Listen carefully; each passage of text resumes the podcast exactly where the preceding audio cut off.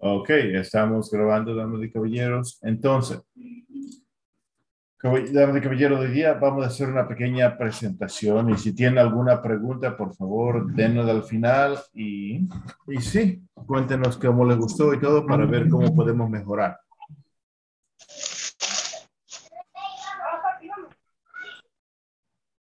Ok, ok, damas y caballeros, denme un pequeño segundo. Ok, entonces vamos a hablar de lo que es importaciones y exportaciones. Voy a explicar lo que yo he aprendido este año en todo lo que es eh, de semestre, porque estaba estudiando esto. Y, soy el ingeniero Carlos Peñaranda y soy nacido en Ecuador, Guayaquil y criado la, el dos tercios de mi vida acá en los Estados Unidos. Ok, entonces lanzándonos directo al tema. Todo lo que es lo que es, y vamos a ir con un poco de historia. Todo lo que fue el primer intercambio que se ha podido encontrar escrito en tabletas, porque en ese tiempo no había papel, se encontró en lo que es Mesopotamia, entre Egipto, Mesopotamia, Babilonia, la isla de Cyprus, los israelitas. Ahí es lo primero reconocido hace casi 2500 años antes de Cristo. De ahí la segunda ruta fue un poco más grande y eso fue desde después de Cristo, ah, perdón, antes de Cristo, 135 años, hasta los 1453 después de Cristo, que era desde Europa a Roma como iban hasta China. Se llama la ruta de seda. Esa ruta de seda paró de vivir porque encontraron lo que se llama el, eh, la entrada a todo lo que es uh, interna navegación, que sale a ser que descubrieron las Américas, los europeos, y de ahí se fueron a China, porque originalmente, como todos sabemos, eh, Cristóbal Colón quería ir a India y acabó en eh, Puerto Rico. Y por lo tanto, ahí creció todo eso y las economías han cambiado y de ahí todos los países empezaron a intercambiar.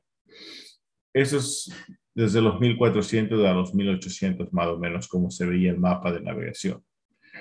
Eso es como se ve el mapa de navegación. Todas esas líneas que ustedes ven significa que son los barcos y las rutas que los barcos toman. Por lo tanto, podemos ver que he cambiado drásticamente en estos años. Ok, ahora primero aquí vamos a lo que se llama importación, exportación, los detalles. Cuando uno quiere exportar, quiere ver algo, digamos, en los Estados Unidos. Digamos, por ejemplo, Pedro quiere una máquina. Es para procesar aguacates. Entonces, primero lo que hay que hacer antes de cualquier cosa se hace un estudio de un mercado. Eso es lo que siempre me dijeron aquí, porque no puedes comprar y de ahí ver si te funciona la máquina eh, o el producto que vayas a vender. Uh, permiso por lo, porque son alimentos. Digamos, si Pedrito coge la máquina en Ecuador, la procesa y hace lo que se llama el guacamole aquí, por ejemplo. Eh, ¿Cómo se llama? Hay una línea de registros de, de salud. Se llama el FDA. FDA, F, eh, no, FDA, si no me equivoco y es los que te dan permisos para traer ciertos alimentos a los Estados Unidos. Digamos, doy un ejemplo, la leche es casi imposible transportarla de Ecuador a los Estados Unidos porque toda la de Estados Unidos es pasteurizada para que la gente se enferme. Ese es un gran ejemplo. Lo, el segundo problema es, y ese es el problema que yo he encontrado bastante, es buscar distribuidores. Ok, digamos, hemos pasado los primeros pasos. Pedrito procesó el aguacate, Pedrito, ¿cómo se llama? Sacó todas las licencias para mandar el, guacamole acá, pero de ahí cómo llega a la tienda, cómo llega a los tiendas grandes, los Walmart y todo eso. Entonces, lo que hay que conseguir se llama un distribuidor. Ah, me imagino que en español o allá se llaman igual sino el distribuidor es la persona que se dedica a, ¿cómo se llama?, a hablar con los Walmart, con los que se llaman las tías, los micromisariatos, todo eso, para repartir. Ellos son los que tienen cuentas y ellos son los que hacen mover su producto de uno. Uno puede evadir, no quiero decir evadir, pero uno puede decidir ir, ¿cómo se llama?, con puede ir uno solo tocando, por falta de palabras, puertas por puertas, cuando uno no tiene la suficiente capital para compartir con los distribuidores, que sí hay esos casos y bastante gente crece, pero es un trabajo más pesado, por lo tanto no todo el mundo lo hace. Veamos. Entonces, de ahí se consigue lo que se llama también el broker en las aduanas. Ya que es, ya has conseguido un distribuidor y todo eso, llegó el paquete tuyo de los aguacates, por ejemplo, a lo que es la aduana de Estados Unidos en Miami, por ejemplo. Por ser comida, tienen, una, tienen que ser procesados a una velocidad mucho más rápida que lo que son, digamos, cosas como metales, cosas que nos dañan. Y entonces, eso se demora, se consigue un broker o se, habla con las aduanas directamente y eso tienes que dar ciertos documentos. Ok, ¿quién, dónde, ¿de dónde viene? Tienes el, el pago de compra, tienes el, la, lo que dice que tú has comprado, tienes todas las licencias de salud y has pagado todos los aranceles. Eso es lo que pasa. De ahí, después de eso, se demora aproximadamente unos 30 días hasta conseguir el pago. Pero el pago déjenme ver si lo explico bien. El pago es como se llama de banco a banco. Entonces, doy un ejemplo. Hay un Citibank en Guayaquil, si no me equivoco. Hay un Citibank en cualquier parte de Estados Unidos, sección Michigan, si no me equivoco. Por lo tanto, lo que se manda es una, una carta de intención que digamos, Pedro Huartatanga, yo quiero vender mis aguacates a Walmart de Estados Unidos. Entonces, esa intención, Walmart dice, voy a comprar 20 mil y eso, con eso le dan al banco y el banco con eso te da crédito para comprar todo, para pagar todo adelantado y te, da, te dice que te espera los 30 días hasta que llega al puerto, ya son cierto tiempo y de ahí hay que esperar 30 días y de ahí empieza a recibir. Por lo tanto, si entiendo correctamente y como digo, esto es lo que se este año, hay que normalmente ellos trabajan con 90 días de crédito para darle giro, como quien dicen. Uh, esto ahora, esto es otra cosa que es importante que me explicaran.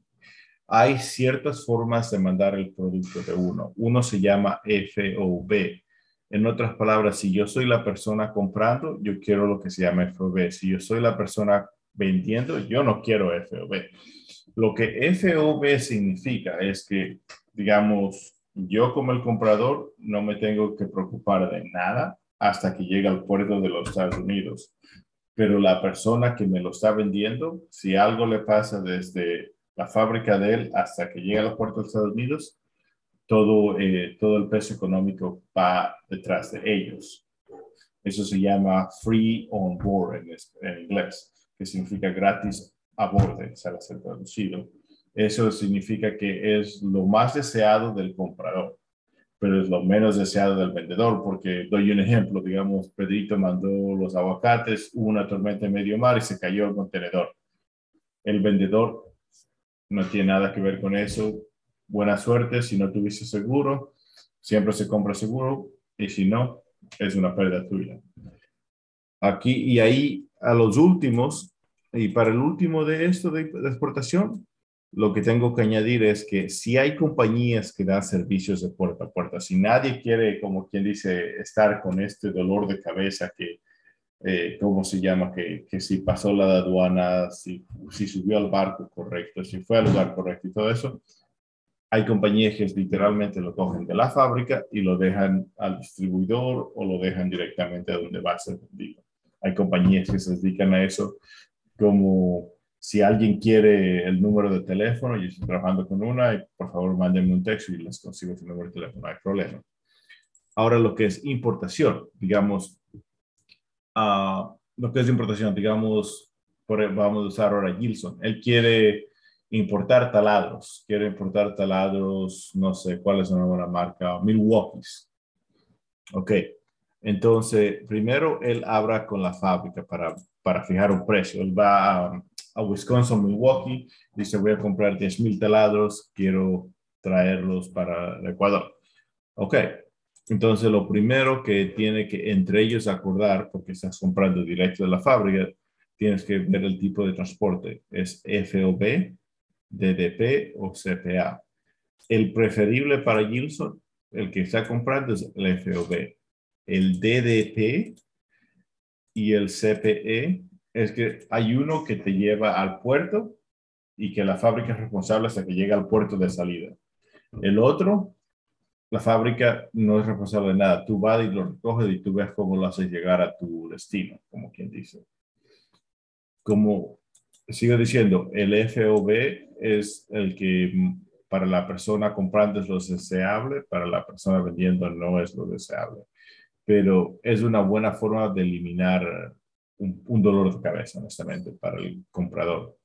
Si uno quiere vender es la forma, una buena forma de pensarlo. El DDP y el CIF es un problema desde la, del punto del fabricador o el vendedor, porque ellos tienen que preocuparse porque están, como por falta de palabras, están jugando con su dinero. Si, hay, si mandan un tráiler, se choca, si se hunde el barco, cualquier cosa que puede pasar, cualquier miles de cosas son problemas de la persona que está vendiendo. Ah, cuando, cuando llegan las aduanas, de ahí depende de, de lo que traen para ver con cuánto se demora y los registros y los aranceles que hay que pagar. Les doy un, un ejemplo de aranceles. Estuve hablando con Pedrito unos días atrás y había, y para vender el producto que hace Pedrito en los Estados Unidos no hay problema, pero porque el metal técnicamente viene de China y Estados Unidos está en guerra de importación de China. ¿eh? tiene un arancel del 25% de uno y, y 2.5, si no me equivoco, del otro arancel. Por lo tanto, salen un 28% adicional al precio de fábrica. Y ahí hay que destinar el precio de aduanas y el precio de transporte. Por lo tanto, sale a ser un, un poco caro, que es de hecho a propósito. Una de las cosas que yo aprendí, y esto no es de ver de importaciones mucho, pero que yo aprendí, hay una página de web que se llama H HTS, que es de los códigos armónicos de países uh, eh, miembros de la, no sé cómo se dice, Chambers of Commerce, la, no es bolsa de valores, pero es donde se reúnen todos los empresarios, como quien dice, y todos los países empresarios tienen una de esas y tienen un código para todo, y ciertos países tienen aranceles para una cosa, ciertos países no tienen nada de aranceles para la otra. Y lo que decían es, tú puedes ver lo que el país quiere cuando tú, cuando tú empie, cuando tú ves que no tiene aranceles. Digamos, doy un ejemplo, si Estados Unidos quiere pan, no va a haber nada de aranceles de pan, por lo tanto puede empezar a importar lo máximo de pan que uno quiera.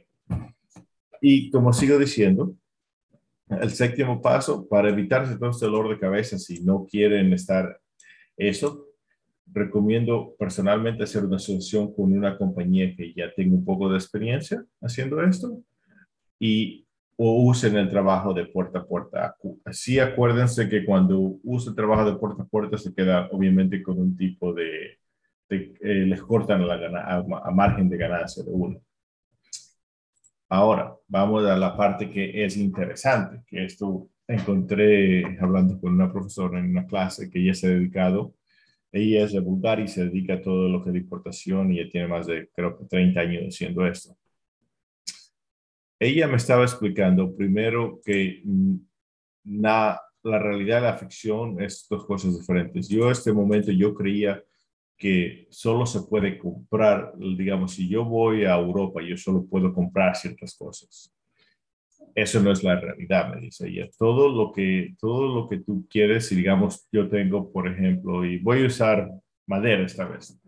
Si yo tengo un montón de madera, pero necesito una máquina para procesar la madera, puedo unirme, puedo venir y hay una asociación que se llama IRTA y hay varias, no solo es una, es algo bien grande que estoy todavía aprendiendo sobre esto, estoy haciendo más. Um, ese grupo se dedica a hacer intercambios. En otras palabras, ha habido un ejemplo, fue lo que pasó entre Guatemala, quiero decir, e Italia. Si no me equivoco, Italia le dice, ok, yo necesito tomates y Guatemala dice, yo tengo tomates, pero yo quiero máquinas. Le dice, ok, Italia, te regalo. Italia le dice a Guatemala, te voy a regalar las máquinas.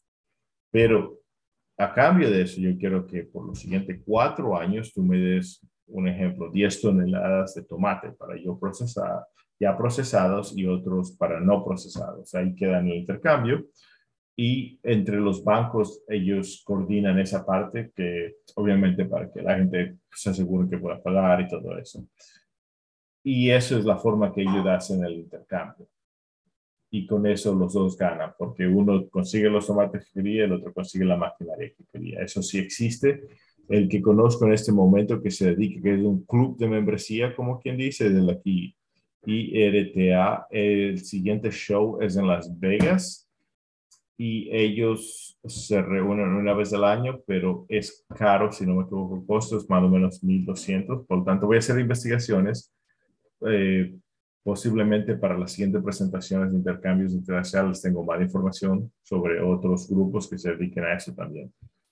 Ahora, eso es lo que me explicaba mi profesora, que puedes hacer todo tipo de intercambio. No hay nada, no hay nada como quien dice, en, fijo, nada en hormigón. Puede hacer intercambios entre dólar y Bitcoin, esas monedas cripto que hay ahora. Puede hacer dólar y pesos. Puede hacer cualquier cosa que tú quieras. Es todo, todo está en la mesa negociable. Solo tienes que saber negociar y te evalúan la experiencia también.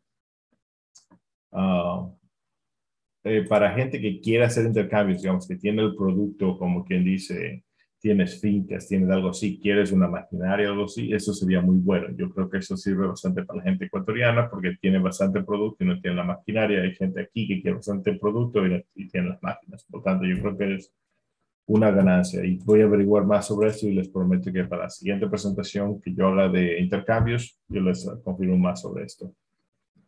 Ok, vamos a la siguiente parte. Entonces, estos son aranceles. Este del código que yo les estaba hablando. Ese código se llama HSCOD.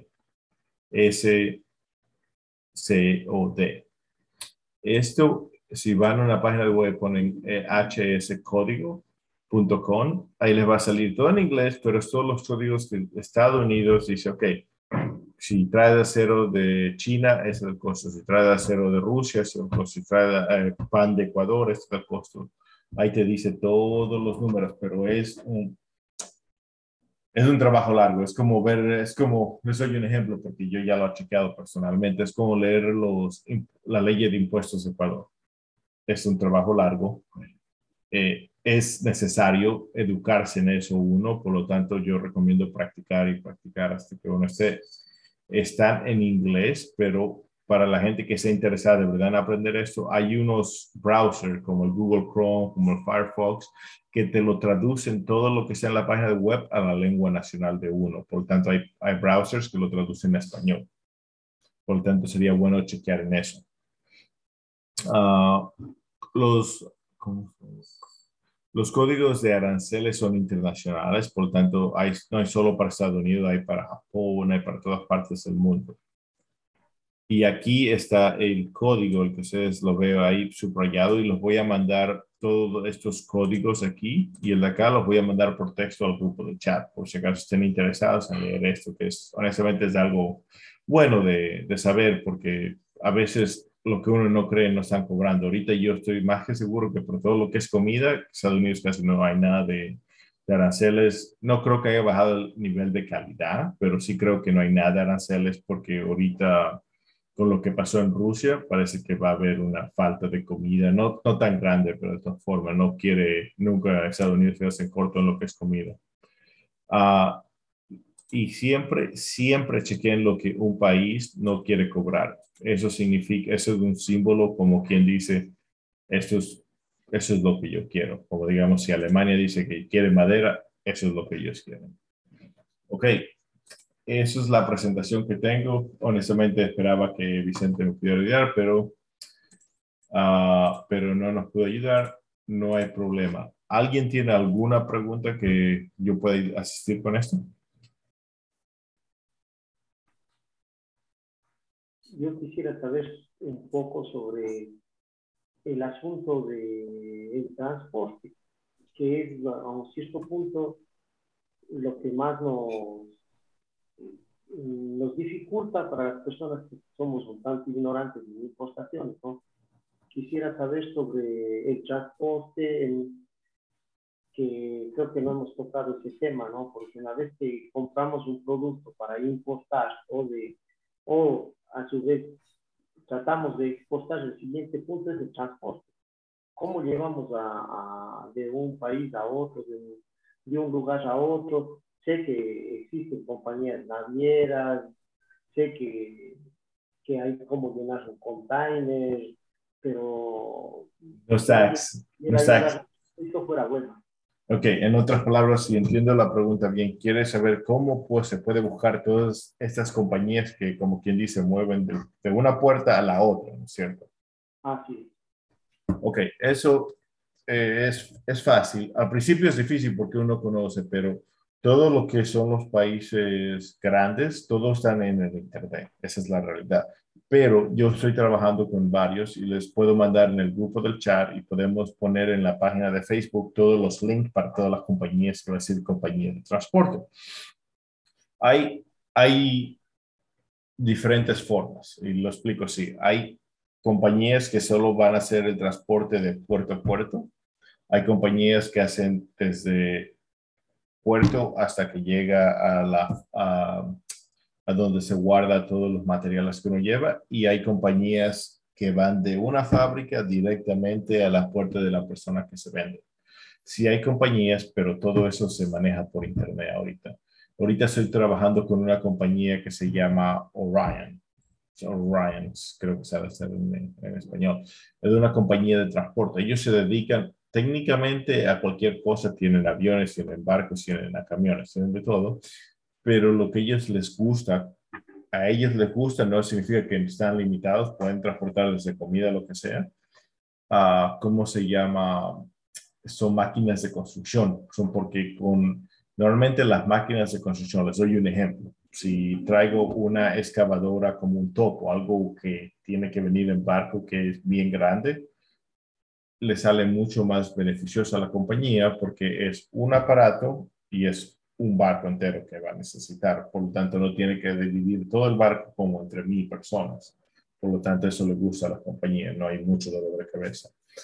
Pero, como sigo diciendo, si lo que ustedes buscan es, ok, quiero conseguir una compañía de transporte que lleve mi producto de puerta a puerta, hay compañías y les voy a mandar el link después, de, de verdad. La con la que trabajo se llama Ryan y puede ser de cualquier forma, de barco, de avión, de camión, y puede llevar de puerta a puerta, puede llevar solo de puerta a puerta, como cada uno desea. A veces la gente solo quiere de puerta a puerta porque se quiere ahorrar su dinero, si sabe hacer el papeleo. No siempre recomiendo al principio, pero sí, sí hay forma de hacerlo. Eh, ¿pude, ¿Con eso respondí la pregunta?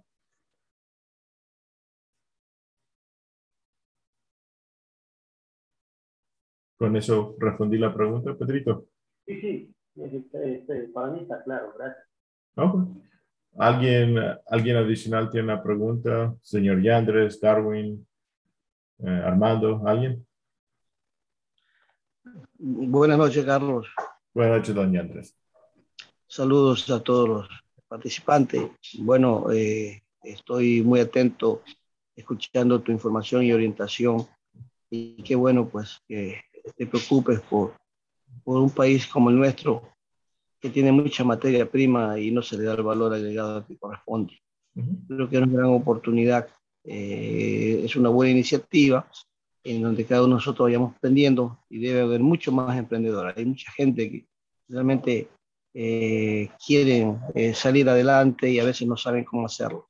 Y esta es una gran oportunidad. No tengo ninguna pregunta que hacerte y más bien felicitarte eh, por tu iniciativa, por tu creatividad y por ayudarnos eh, acá que necesitamos mucho de este tipo de orientación. Buenas noches. Mil gracias por su soporte, don Yandres. Ah, para todos los que no conocen, el caballero don Yandres aquí era un consejero en Pedernales y fue, eh, fue para la alcaldía. no le funcionó, pero es una persona que todavía sigue bien involucrada en todo lo que es ayuda para la comunidad. Por lo tanto, yo creo que es bueno tener una persona adicional que conozca también la política, porque en el futuro, si queremos hacer un gran cambio, yo creo que vamos a tener que buscar la forma de influir a los demás para que, para lo que, ah, para que cambien las leyes a la, a la mejor de la gente. Mi opinión.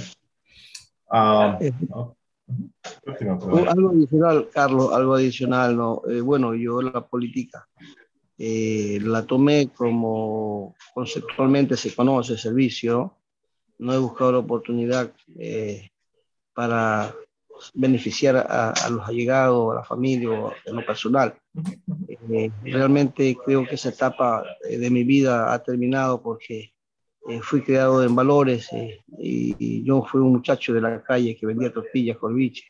Y cuando llegué a este sector maravilloso de Pedernales, que es tan productivo y una orientación de trabajo de papá, salí adelante. ¿no? Hoy manejo mi pequeña empresa estoy adelante, soy hombre exitoso, soy muy humilde, soy muy sencillo y me gusta que todo el mundo triunfe, ¿no? Entonces, eh, miremoslo más por el lado del éxito, del trabajo y, y, generar pues los grandes cambios que sirvan para el desarrollo de las comunidades y de las personas que, que tienen mucho deseo y que a veces sus sueños no se cristalizan por, por falta de este tipo de iniciativas. Ok, me suena muy bien. Entonces, hacemos ese camino. No hay nada de problema. Ok, sí, sí, puede. Aquí estamos para ayudarnos entre todos. Yo siempre, si puedo darle la mano a cualquiera, por favor, todos, todos los que están aquí tienen mi número. Si puedo dar las manos, le doy la mano. Yo lo que quiero es que poco a poco más gente crea industrias. Y por eso traje todos los caballeros que están aquí, con adicionales a los caballeros jóvenes como Darwin y Gilson, para que cogen un poco de experiencia de la gente que ha emprendido, porque ustedes saben, los que tienen experiencia, que emprender no es algo fácil. Como dice Pedrito, es una, es una aventura, pero a veces hay días difíciles, por lo tanto, un poco de experiencia siempre ayuda. Um, um, ¿alguien tiene alguna pregunta adicional?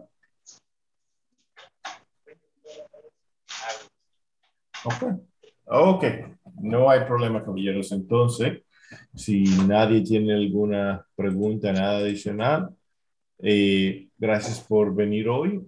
a la próxima que vamos a hablar, si me acuerdo correctamente, vamos a ver lo que es eh, contabilidad y la economía de una compañía, qué, cuánto de deuda hay que tener, cuánto de crédito hay que tener, todos esos tipos de cosas, porque es opcionable, pero quisiera gente con experiencia que nos hable un poco sobre esto, porque yo sé que la mayoría de compañías tienen un poco de deuda, pero cómo se, man, cómo se mantienen moviendo la deuda y todo, sería bueno para la gente joven, yo creo me parece un tema muy interesante, ¿no? Yo creo que muy poca gente en, en nuestro país, por lo menos, no tendrá deuda. Todos tenemos alguna deuda, unos más, otros menos. Y sin embargo, la forma de manejar la deuda y la forma de, de endeudarse, sobre todo, la forma de endeudarse, marca la diferencia entre, entre sobresalir o, o terminar quebrado, ¿no? Un tema interesantísimo y, espero que poco a poco más gente vaya apostando al tema, ¿no? Claro, y sí, por eso yo creo que ustedes que tienen experiencia nos pueden dar una gran, ah, una gran ayuda en la forma de decirnos, eso está bueno, más o menos yo hago esto así, o no hago esto así. Con tal, ah, yo no tengo nada más adicional. Pedrito, usted que es el presidente, ¿tiene algo adicional? Bueno, pues agradecerles a todos la asistencia, a seguirles comprometiendo a todos a que día a día tratemos de ser más grande al club para que, para que haya más gente que se beneficie. En realidad todos nos beneficiamos de las informaciones que cada uno aporta. Entonces, vamos a comprometernos a invitar a más personas, ¿no? Sigue el compromiso de la próxima reunión, tratar de ser alguien más, alguien más, alguien más, y de a poco hacerse este club grande, a la final del club de servicio a la comunidad, de servicio a las personas, sobre todo a las de nuestro país que tanto necesitan. Mm, me suena, me suena excelente. Un abrazo a todos. Ok, bueno, entonces, si no hay nada más, entonces saludo a todos, saludo a todas las familias, abrazos y, perdón, ¿alguien dijo algo? Okay. Bueno, entonces, si no hay nada más, muchas gracias a todos por haber venido y nos, nos reunimos, si no me equivoco, el siguiente, el primer lunes de cada mes a las nueve de las noches de Ecuador. Eso es, la, eso es la hora que nos reunimos. Entonces, la próxima va a ser que nos reunimos ese día y voy a intentar de traer más gente. Ah, ok. Bueno, eso es todo por ahora. Buenas noches. Muchas gracias, Carlitos. Nuevamente, felicitaciones. Muchas gracias a todos ustedes. Gracias, Armando. Y gracias por acompañarnos a todos. Ok. Igual, gracias, Carlos. Estaremos atentos a la próxima eh, llamado suyo. Un abrazo para todos los participantes y se te agradece de corazón. Muchas gracias. Buenas noches. Buenas noches.